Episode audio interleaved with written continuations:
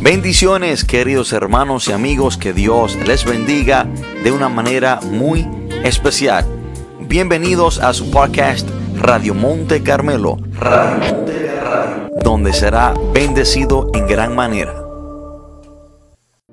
Primera de Tesanolicenses capítulo 2 versículo 18.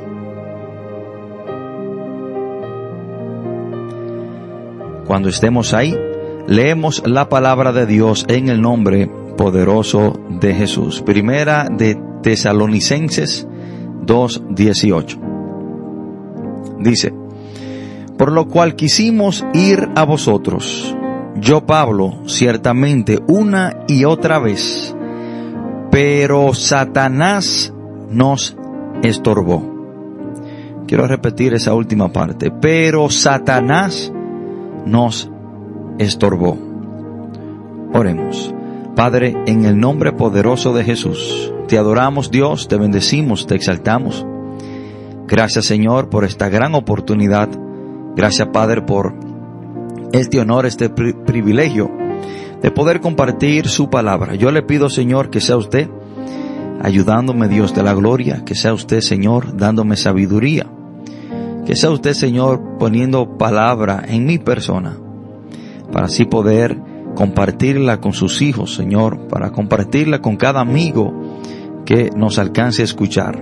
Señor, yo le pido que este mensaje sea para edificar, sea para ayudar, sea para fortalecer, sea para instruir, Señor, a cada persona que ha de escucharlo.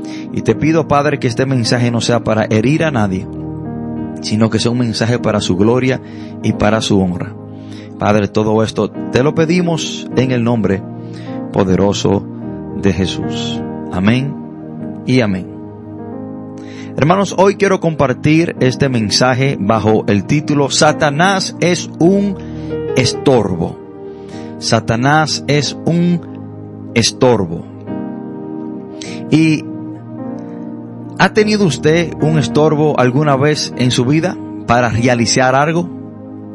Y creo que cada uno de nosotros podemos relacionarnos con esto, porque hemos tenido varias veces en nuestra vida algún tipo de estorbo, algo que nos impidió hacer algo que teníamos, planificado en llevar a cabo. Y hay tres cosas en la Biblia que nos muestran que son un estorbo en nuestra vida. Primero la carne, la carne muchas veces es un estorbo, la carne muchas veces eh, no, no, no nos quiere dejar orar, no nos quiere dejar leer la palabra, la carne apasionada a las cosas malas, a las cosas que no convienen. Muchas veces, hermano, eh, batalla contra el espíritu y, muchas veces permitimos que la carne sea un estorbo para nosotros llevar a cabo eh, nuestras responsabilidades con el Señor y también el mundo. El mundo también es un estorbo. Y también Satanás. Satanás es un estorbo. Hermano, y lo primero que quiero establecer en este punto es que Satanás no es un estorbo para todas las personas, sino que Satanás es un estorbo para aquellos que han reconocido su estado pecaminoso, se han arrepentido y le han entregado su vida a Cristo Jesús. Satanás no es un estorbo para una persona que está en el mundo, porque una persona que está en el mundo en cierta manera está caminando con la corriente del mundo, la cual es guiada por Satanás, y Satanás no le va a ser un estorbo a esa persona. Satanás solamente se convierte en un estorbo para una persona cuando esa persona se arrepiente y viene a los pies de Cristo. Porque ya está en, en contrariedad con el enemigo. Y en este texto, hermano, aprendemos algo muy esencial en la vida del creyente. En la última parte de este texto, el apóstol Pablo, de una manera clara, concisa y directa, nos dice que Satanás es un estorbo. Y ahora, ¿por qué cuando venimos a Cristo somos una amenaza para el reino de Satanás? ¿Y por qué Satanás es un estorbo para los creyentes? Bueno, porque cuando una persona viene a los pies de Cristo se convierte en un estorbo para Satanás. Cuando una persona se arrepiente, viene a los pies de Cristo, comienza a servirle a Cristo y desde que una persona comienza a servirle al Señor, esa persona se convierte en un estorbo para el diablo, sus demonios y su reino de la tiniebla. Ahora, y por eso es que Satanás se convierte en un estorbo en la vida del creyente. Ahora, debemos de preguntarnos, ¿por qué cuando venimos a Cristo somos una amenaza para su reino? ¿Por qué cuando una persona viene a los pies de Cristo inmediatamente se convierte en una amenaza para Satanás, un estorbo para Satanás? Por ende, Satanás también se convierte en un estorbo para esa persona.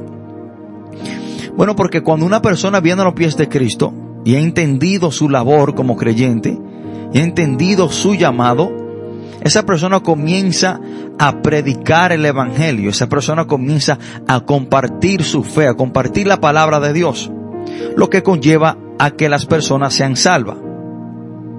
Y esto es precisamente lo que el diablo no quiere.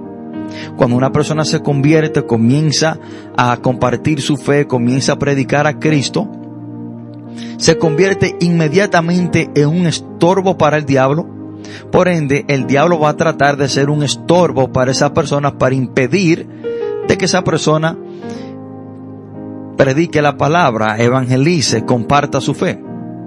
Hermano, y cuando predicamos la palabra de Dios, cuando compartimos nuestra fe, es precisamente lo que el diablo no quiere. Porque cuando compartimos el evangelio con una persona, esa persona viene a entender y esa ceguera que el diablo había puesto en esa persona, viene y se le va y le resplandece la luz del Evangelio y ahí es que esa persona viene a los pies del Señor. Y esto es precisamente lo que dice segunda de Corintios capítulo 4 versículo 4, en los cuales el Dios de este siglo cegó el entendimiento de los incrédulos para que no le resplandezca la luz del Evangelio de la gloria de Cristo, el cual es la imagen de Dios. Y esto es precisamente lo que el diablo no quiere. Que las personas escuchen el Evangelio para que les resplandezca la luz del Evangelio y para que esa ceguera se le vaya y venga a los pies de Cristo. Todo verdadero creyente debe entender que mientras vida tengamos, Satanás será un estorbo para nosotros. Esto no es cuestión de que Satanás va a ser un estorbo para usted un día a la semana o solamente por cierto tiempo o por ciertos años en su caminar con el Señor. Mientras vida usted tenga, usted tiene que entender que Satanás será un estorbo. Porque Él no quiere que usted le sirva al Señor. Él no quiere que usted predique la palabra para que otros sean salvos, para que la luz del Evangelio le resplandezca a esa persona. Ahora, ¿qué significa la palabra estorbar? La palabra estorbar o estorbo significa poner dificultad u obstáculo para llevar algo a cabo o ejecutarlo. ¿Cuáles son los sinónimos de esta palabra? Bueno, dificultar, obstaculizar, entorpecer, impedir, interferir. Y esto es precisamente lo que el diablo hace cuando nosotros queremos servirle a Dios. Esto es precisamente lo que el diablo hace cuando nosotros queremos llevar a cabo una una labor para el Señor. Esto es precisamente lo que el diablo hace cuando usted quiere salir y compartir su fe. El diablo pone dificultad, pone obstáculo para que usted no ejecute los planes y los propósitos de Dios en su vida. Esto es precisamente lo que el diablo hace, hermano, cuando queremos orar. Él trata de impedir, trata de interferir en su relación con Dios. Esto es precisamente lo que el diablo hace cuando usted quiere leer la palabra de Dios. pone un obstáculo, dificulta, entorpece, trata de impedir, de interferir en nuestras labores espirituales. Esto es precisamente, hermano, lo que el diablo hace cuando usted quiere salir a las calles y llevar a cabo y, y ser obediente a la gran comisión de ir y predicar el evangelio. Esto es precisamente lo que el diablo hace cuando usted quiere ir a la casa de su vecino y compartir la palabra con él. Esto es precisamente lo que el diablo hace cuando usted quiere ir a la iglesia. Él tratará, hermano, de estorbar las cosas que usted quiera hacer para el Señor. Y debemos de entender, hermano, que esto no es una nueva labor del enemigo. Esto no es nada nuevo en Satanás, sino que Satanás desde el inicio siempre ha sido un estorbo. Satanás, hermano, es un estorbo en nuestra relación con Dios. Desde el inicio Satanás comenzó hermano, su labor de estorbar entre la relación del hombre y Dios. Génesis capítulo 3. Vemos como la serpiente engaña a Eva para que sea desobediente. Eva invita a su esposo a comer del árbol prohibido. Por ende, eso causó una división, eso causó un estorbo en la relación entre el hombre y Dios. Entonces vemos, hermano, que la labor principal de Satanás siempre ha sido de estorbar la relación entre el hombre y Dios. Y lo vemos desde Génesis. Y lo vemos que fue efectivo en esta labor cuando por medio del engaño causa un estorbo, causa una, una separación entre la relación de Dios con Adán.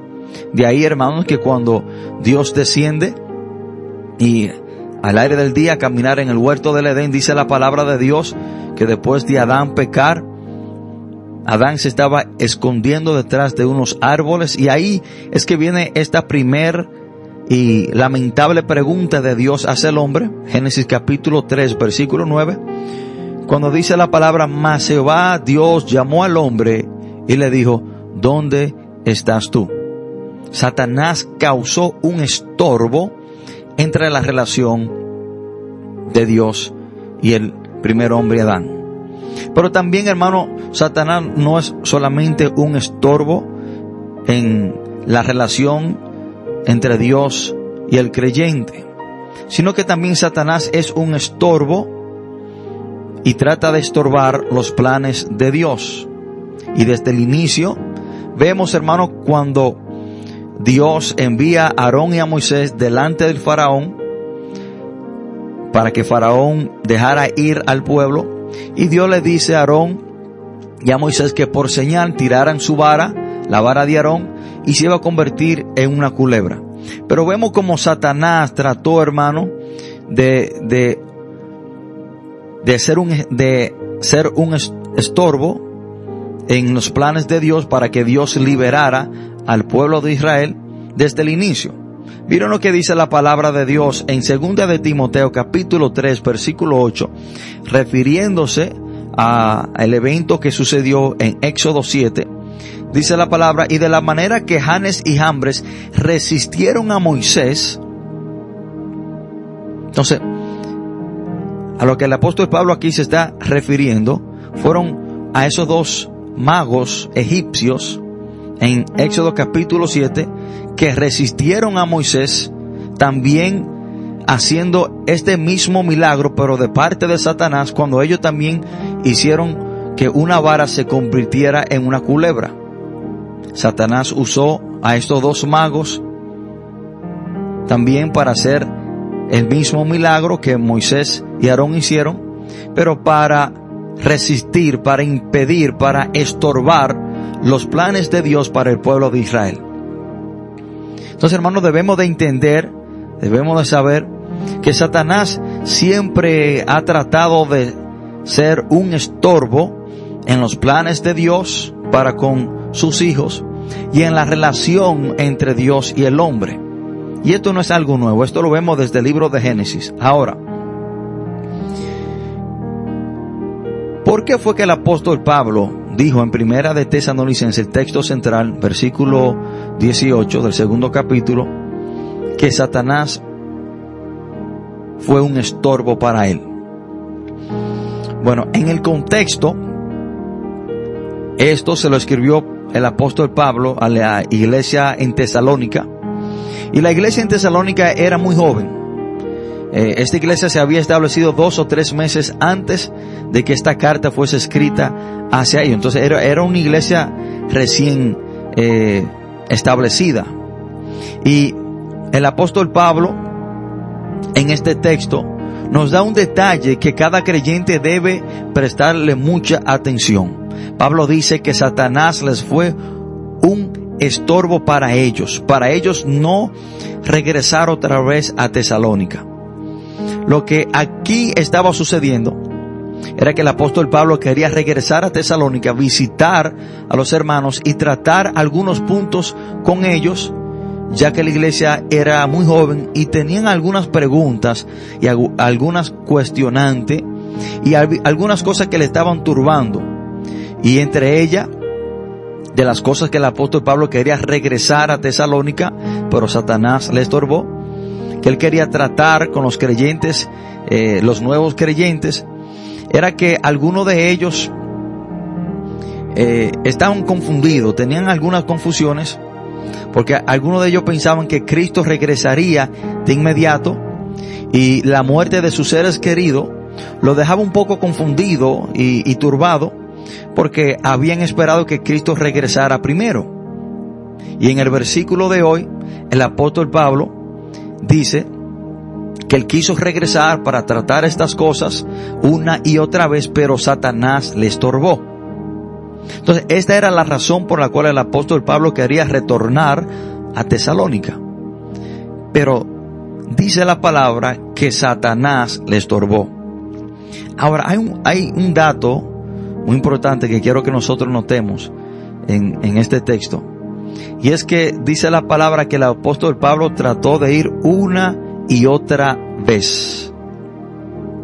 Él trató varias veces, o podemos decir dos veces, de regresar a Tesalónica, pero ambas veces Satanás fue un estorbo para él. Ahora, aquí hay algo digno de prestarle atención. Y es, hermano, que Satanás es persistente. Escuchen esto, hermano. Cuando el apóstol Pablo intentó de ir la primera vez, Satanás fue un estorbo. La segunda vez que el apóstol Pablo intentó retornar a Tesalónica, Satanás también le estorbó. Hermano, y esto debe de impactar a nosotros. Como el enemigo persiste, no se da por vencido. Pero así también nosotros, queridos hermanos que me escuchan, debemos de ser persistentes para hacer lo bueno. Si Satanás es persistente para hacer lo malo, si Satanás no se da por vencida, hermano, para lograr algo negativo, algo contra el reino de Dios, cuánto más nosotros debemos de, de tornarnos persistentes para hacer lo bueno. Es lamentable ver como muchos creyentes, hermanos, intentan hacer algo para Dios, y si no le da resultado la primera vez, se dan por vencido. No, hermano. Si Satanás es persistente para estorbar nuestros planes y propósitos para con Dios, cuánto más nosotros no debemos de ser persistentes para llevarlo a cabo. Dice la palabra que el apóstol Pablo intentó de retornar a Tesalónica una y otra vez, pero ambas veces Satanás le estorbó. Hermanos, así como nosotros debemos ser persistentes para hacer lo bueno y correcto, así también Satanás es persistente para hacer lo malo. Por lo tanto, hermano, no podemos dejarnos vencer por el enemigo. Si usted ha tratado de hacer algo para Dios y Dios ha puesto algo en su corazón, un ministerio, cualquier labor, y usted no lo ha logrado, porque Satanás se ha tornado como un estorbo, hermano, inténtelo otra vez. Si Satanás le resiste constantemente, usted tiene, hermano, que combatir contra él y usted intentarlo otra vez, porque si Satanás es persistente para lo malo, ¿cuánto más usted debe ser persistente para hacer lo correcto y lo que Dios le ha llamado a hacer? Y pero aquí también vemos la persistencia del apóstol Pablo, que cuando Satanás le estorbó la primera vez no se quedó con los brazos cruzados, sino que él lo volvió, lo volvió a intentar otra vez. Pero quizás usted se pregunta, bueno, pero ¿y por qué no pudo regresar otra vez a Tesalónica? ¿Por qué eh, en el contexto de este texto el apóstol Pablo no siguió eh, tratando para poder lograr este propósito? Y aquí es que debemos de entender, hermano, que Dios es soberano. Y vemos que eh, Satanás estorbó el retorno a, Tesalónica del apóstol Pablo en este contexto.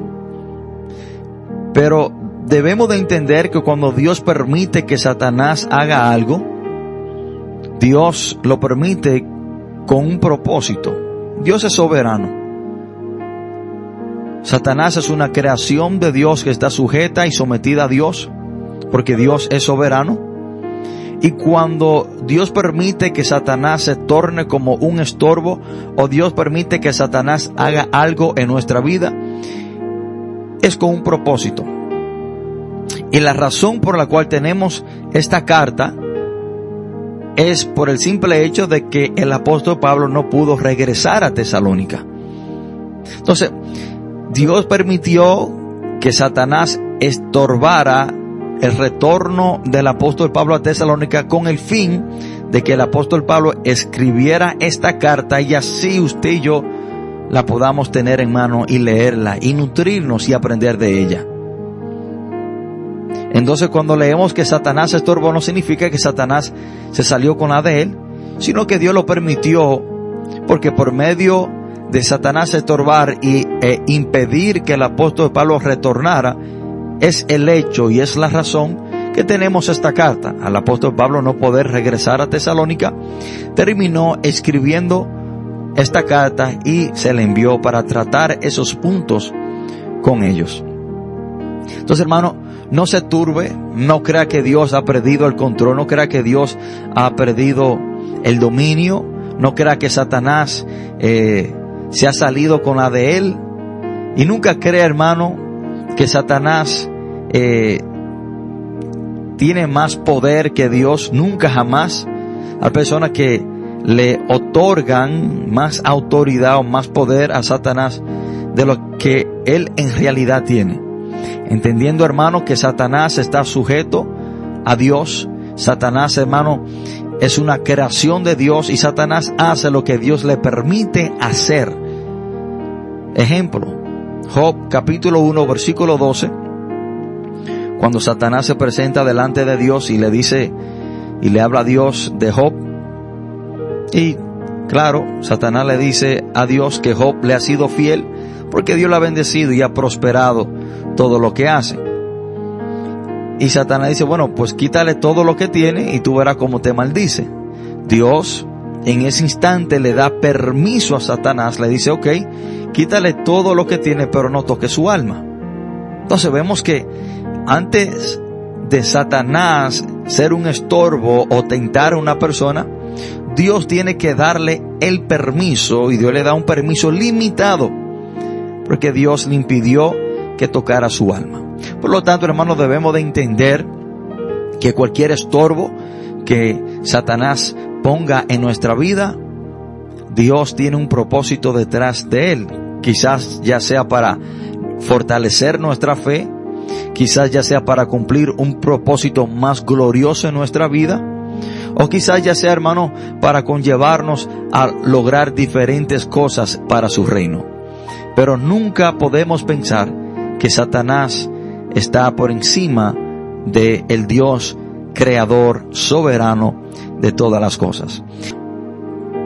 Ahora, cuando leemos el texto de hoy, y la palabra dice que el apóstol Pablo eh, dice que Satanás le estorbó. ¿Cómo Satanás fue un estorbo para el apóstol Pablo? No sabemos, la palabra no especifica qué fue lo que el diablo hizo que estorbó, impidió que el apóstol Pablo retornara a Tesalónica. Eh, no sabemos si fue que quizás uno de ellos se enfermaron, el apóstol Pablo estaba, estaba con Timoteo y Silas y los tres querían retornar a Tesalónica. No sabemos si quizás fue una oposición donde ellos estaban. Eh, estaban cuando esta carta fue escrita fue desde este Corinto. No sabemos si fue que se levantó una persecución contra ellos en Corinto y así no pudieron retornar a, Tesalónica. No sabemos específicamente qué fue lo que Satanás hizo que impidió el retorno de estos tres humildes misioneros a Tesalónica. ¿Por qué? Tampoco la palabra nos dice por qué. ¿Por qué fue que Satanás estorbó el retorno de estos hombres a Tesalónica? ¿Por qué fue que, que Satanás se levantó con, con, con tan gran deseo de impedir de que el apóstol Pablo, Timoteo y Sila retornaran a Tesalónica. No sabemos por qué, pero sí podemos analizar, sí podemos quizás eh, entender la razón por la cual el Satanás no quería que Pablo, Timoteo y Sila retornaran a Tesalónica. Cuando leemos el versículo 1 y 2, podemos entender y, tomar algunas conclusiones por la cual quizás Satanás estorbó el retorno de estos hombres a Tesalónica. Leamos el versículo 1 y 2 de primera de Tesanolicense capítulo 2. Porque vosotros mismos sabéis, hermanos, que vuestra visita a vosotros no resultó vana pues habiendo antes padecido y sido ultrajados en Filipos, como sabéis, tuvimos de nuevo en nuestro Dios para anunciaros el Evangelio de Dios en medio de gran oposición. El apóstol Pablo le está diciendo a, a, los hermanos de Tesalónica, en el, en el primer versículo, y, vemos para mí lo personal, esta es la razón por la cual Satanás estorbó el retorno del apóstol Pablo a Tesalónica. El apóstol Pablo dice que su primera visita no resultó vana. Lo que entendemos que cuando el apóstol Pablo visitó a Tesalónica, muchas personas se convirtieron, por ende levantaron una iglesia. Pero no solamente vemos que Satanás estorba el retorno de, de estos hombres a Tesalónica, sino que la primera vez que fueron, antes de ellos ir a Tesalónica por primera vez, también padecieron muchos problemas. En cierta manera, Satanás tratando de impedir de que ellos fueran aún la primera vez. Miren lo que dice el versículo 2. Pues habiendo antes padecido y sido ultrajados en Filipos, ellos estaban en Filipos, antes de ir por primera vez a Tesalónica y antes de ellos llegar a Tesalónica por primera vez en Filipos padecieron muchos trabajos, ultrajos. Y todo esto para que no llegaran por primera vez a Tesalónica. Hermano, Satanás recibió un gran golpe en, el, en la primera visita del apóstol Pablo a Tesalónica. Muchas personas se habían convertido. De tal manera que antes de Pablo llegar a Tesalónica, Satanás se levantó contra él. Bueno, Satanás no solo le hizo la batalla cuando quisieron regresar, sino que antes del primer viaje, Satanás ya estaba enojado. Y veamos cuáles fueron los resultados del primer viaje de Pablo a Tesalónica. Hechos capítulo 17 registra los resultados del primer viaje de Pablo a Tesalónica. Miren lo que dice la palabra. Pasando por Ampifil, y a Polonia, llegaron a Tesalónica, donde había una sinagoga de los judíos. Y Pablo, como costumbraba, fue a ellos y por tres días de reposo discutió con ellos declarando y exponiendo por medio de la escritura que era necesario que el Cristo padeciese y resucitase de los muertos, y que Jesús, a quien yo os anuncio, decía él, es el Cristo. Miren lo que dice el versículo 4. Y algunos de ellos creyeron y se juntaron con Pablo y con Silas. Y de los griegos piadosos, gran número y mujeres nobles no pocas. Entonces los judíos que no creían, teniendo celo, tomaron consigo algunos ociosos, hombres malos, y juntando una turba, alborotaron la ciudad y asaltando la casa de Jasón, procuraban sacarlos al pueblo. Pero no hallándolos, trajeron a Jasón y algunos hermanos ante las autoridades de la ciudad y gritando, esto trastornan el mundo entero. Bueno, la razón por la cual Satanás no quería que Pablo regresara a Tesalónica y estorbó su segundo viaje a Tesalónica era porque, perdón, el primer viaje de Pablo a Tesalónica trastornó el entorno. Se convirtieron algunos judíos y muchos de los griegos. Hermano, es que cuando Satanás sabe, entiende o analiza donde Dios se va a glorificar, donde Dios se va a mover, donde muchas personas se van a convertir, donde hay un terreno fértil, Satanás hará todo lo posible para que allá no llegue la palabra del Señor. Hermanos, y debemos de preguntarnos, y debemos de reflexionar. El apóstol Pablo, Timoteo y Sila eran una amenaza para Satanás. Por eso Satanás estorbó su retorno, porque cuando Pablo y Sila fueron a Tesalónica por la primera vez, ellos trastornaron, muchas personas se convirtieron. Entonces, estos hombres eran una amenaza para Satanás.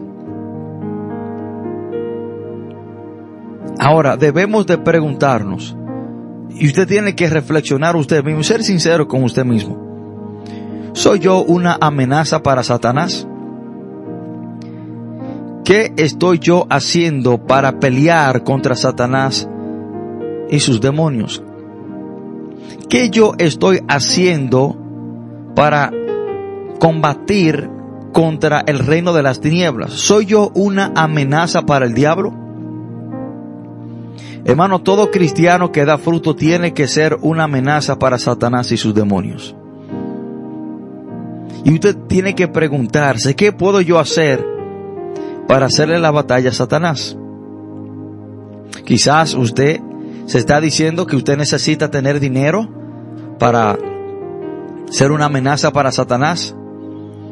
Quizás usted está diciendo que usted necesita tener mucho conocimiento, mucha preparación, muchos títulos, o quizás graduado de una escuela teológica para usted hacer una amenaza para Satanás. Pero no necesita nada de eso para usted hacer una amenaza para Satanás. Lo único que usted tiene que hacer es ir y predicar la palabra de Dios, compartir el Evangelio. La razón por la cual Satanás estorbó el viaje del apóstol Pablo a Tesalónica era porque estos hombres iban con el propósito, hermano, de compartir la palabra de Dios. Hermano, Satanás tiembla. Satanás se estremece cuando hay hombres y mujeres que están dispuestos a llevar la palabra de Dios. Porque una persona se convierte y la fe viene por el oír y el oír la palabra de Dios. Por lo tanto, Satanás hará todo lo, lo imposible posible para que usted no predique la palabra de Dios, para que usted no salga a evangelizar, para que usted no comparta su fe. Satanás, hermano, tiembla cuando ve hombres y mujeres que están dispuestos a compartir su fe, a cumplir con la gran comisión. Hermanos, la manera más eficaz de ser una amenaza para el diablo es predicando a Cristo. No hay nada más que ponga al diablo en pánico que una persona que esté dispuesta a salir a las calles, salir de casa en casa o compartir su fe con otra persona. Ya sea en el barrio, ya sea con un vecino, ya sea con un familiar. Y esta es la razón, hermano, por la cual vemos el ministerio de evangelización como quizás el menos atendido en muchas iglesias. Porque cada vez que una persona se propone salir a evangelizar, el diablo le pone un obstáculo. Cuando Pablo, Silas y Timoteo decidieron retornar a Tesalónica, el diablo estorbó su segundo viaje. Hermanos, si hay algo que al diablo le, le da pánico, son hombres y mujeres que cumplan con la gran comisión de ir y predicar el Evangelio.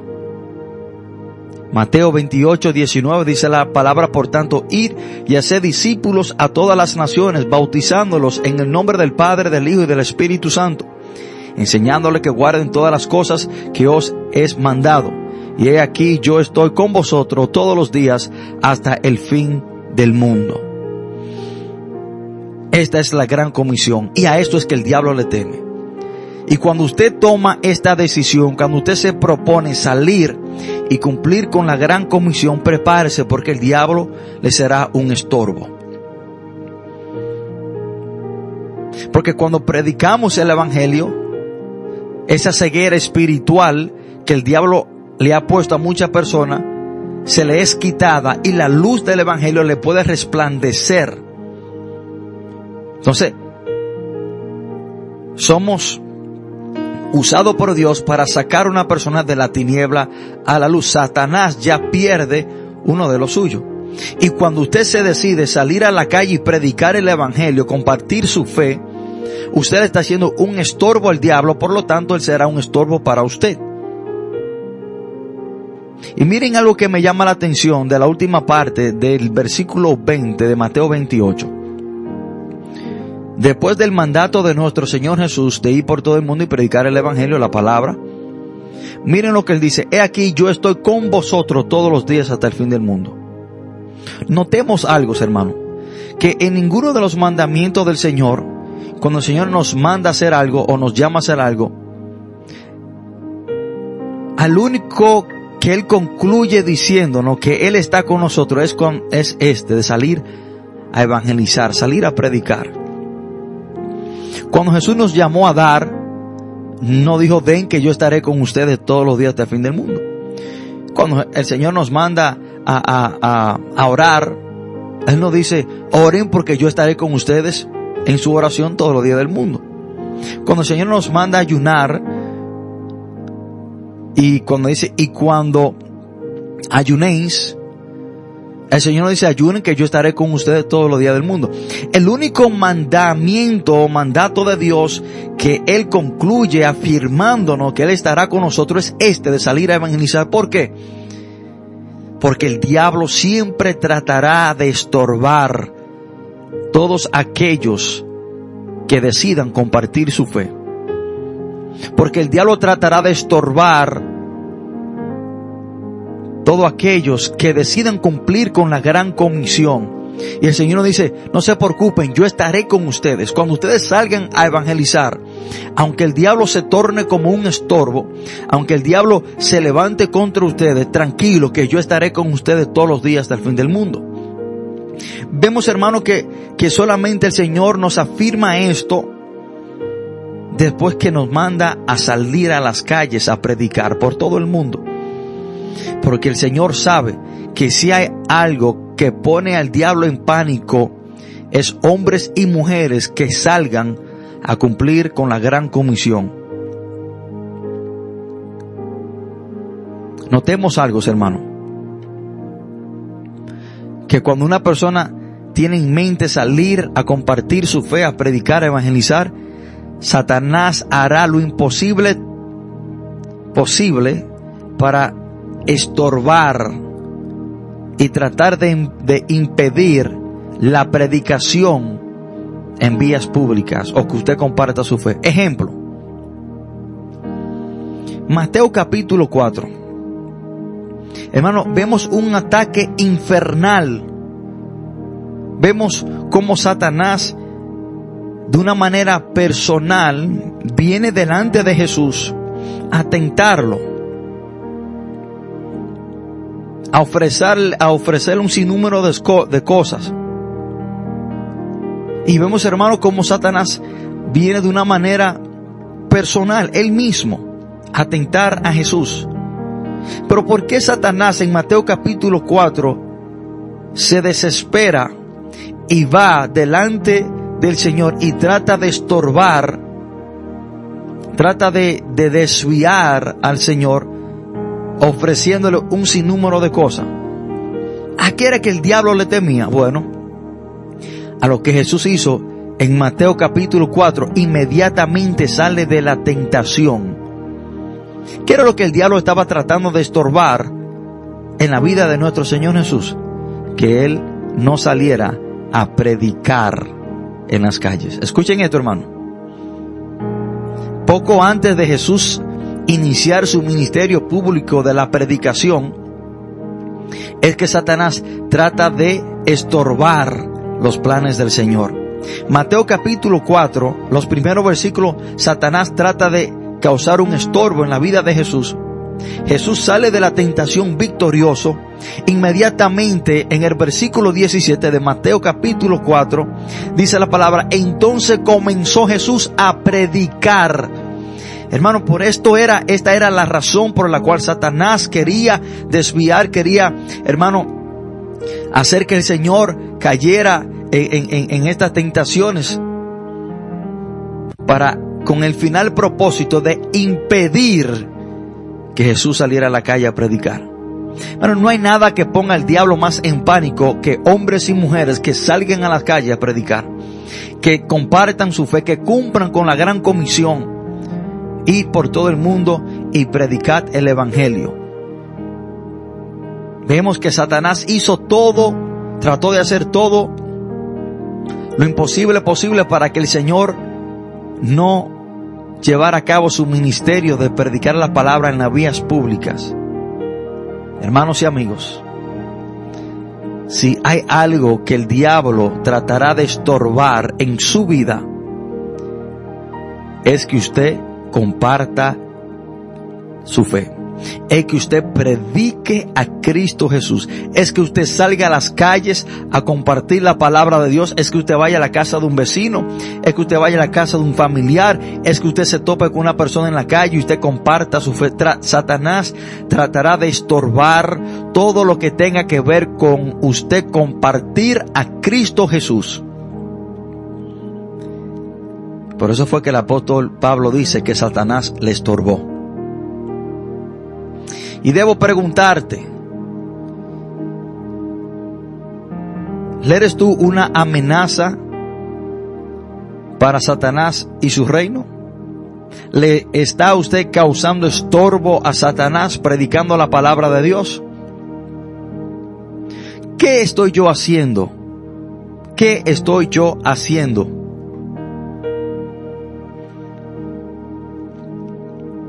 Para causarle un estorbo a Satanás y a sus planes.